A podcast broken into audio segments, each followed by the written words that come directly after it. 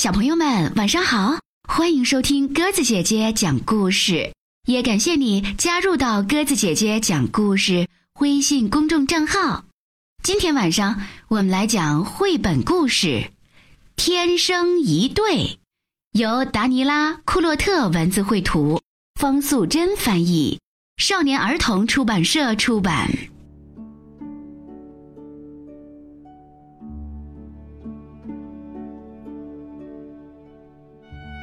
鳄鱼和长颈鹿是一对爱人，他们真心相爱。虽然长颈鹿那么高大，鳄鱼那么矮小，但是他们住在非常特别的房子里，不用担心高矮的问题。这一天，他们挂在树上，感觉真好。但是时间久了，他们又有点无聊。来吧，我们去城里逛一逛。鳄鱼说：“去鳄鱼城还是长颈鹿城？”长颈鹿问。他把一枚硬币高高抛起，鳄鱼接住了，结果是长颈鹿城。鳄鱼说：“把车开过来吧。”他们坐上一辆长颈鹿鳄鱼两用车，驶向长颈鹿城。他们做的第一件事就是吃个冰淇淋，接着，他们走进一家糖果店，闻一闻各种甜蜜的香味。到了下一个商店，长颈鹿试穿了几件衣服，鳄鱼为他挑选了漂亮的鞋子。他们玩的太开心了，一点儿也没有注意到大家用奇怪的眼光看着他们。到了广场上，他们才听到。大家都在叽叽喳喳说个不停，孩子们指着鳄鱼叫道：“呀，小不点儿，小不点儿！”接着，长颈鹿们开始嘲笑起来：“看吧，好奇怪的一对儿哦！”咱们快走吧，去鳄鱼城就没有人嘲笑我们了。长颈鹿说：“鳄鱼城到了，他们先喝了杯热巧克力，休息一下，然后。”他们去看电影，但是情况不太对劲，周围的观众都在窃窃私语，向他们投来奇怪的目光。电影结束后，他们站在电影院前，听到有人指着长颈鹿说：“原来银幕上那个好大好大的阴影就是他。”嘿嘿，好奇怪的一对儿哦！大家咯咯咯的笑起来。小鳄鱼们看到了长颈鹿，居然吓得转身就逃。鳄鱼和长颈鹿非常难过，他们决定回家去，那里没有人取笑他们，也没有人会受到惊吓。突然，他们听到有人在大喊救命，还有消防车的警笛声。长颈鹿立刻迈开大步。抱着鳄鱼向出事现场飞奔而去，原来是一幢鳄鱼的房子着火了，浓浓的烟雾从顶楼的窗户里冒出来。四只小鳄鱼和他们的奶奶正在拼命的求救，可是因为交通堵塞，消防队员不能立即赶来，必须马上采取行动，而且要快。但是长颈鹿够不到顶层，这时候的它。显得太矮了，要够到窗户，刚好差一只鳄鱼的高度。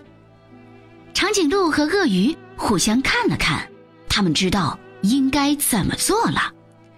鳄鱼屏住呼吸，冲进充满烟雾的楼梯，跑向顶楼。这时，长颈鹿摆出一个姿势，好像一架梯子。这招后来变得非常有名呢。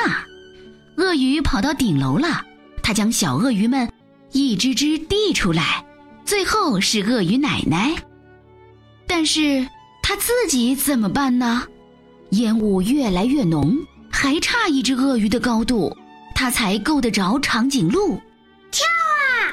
长颈鹿大叫，鳄鱼闭着眼睛跳下来，正好跳进了长颈鹿的怀抱。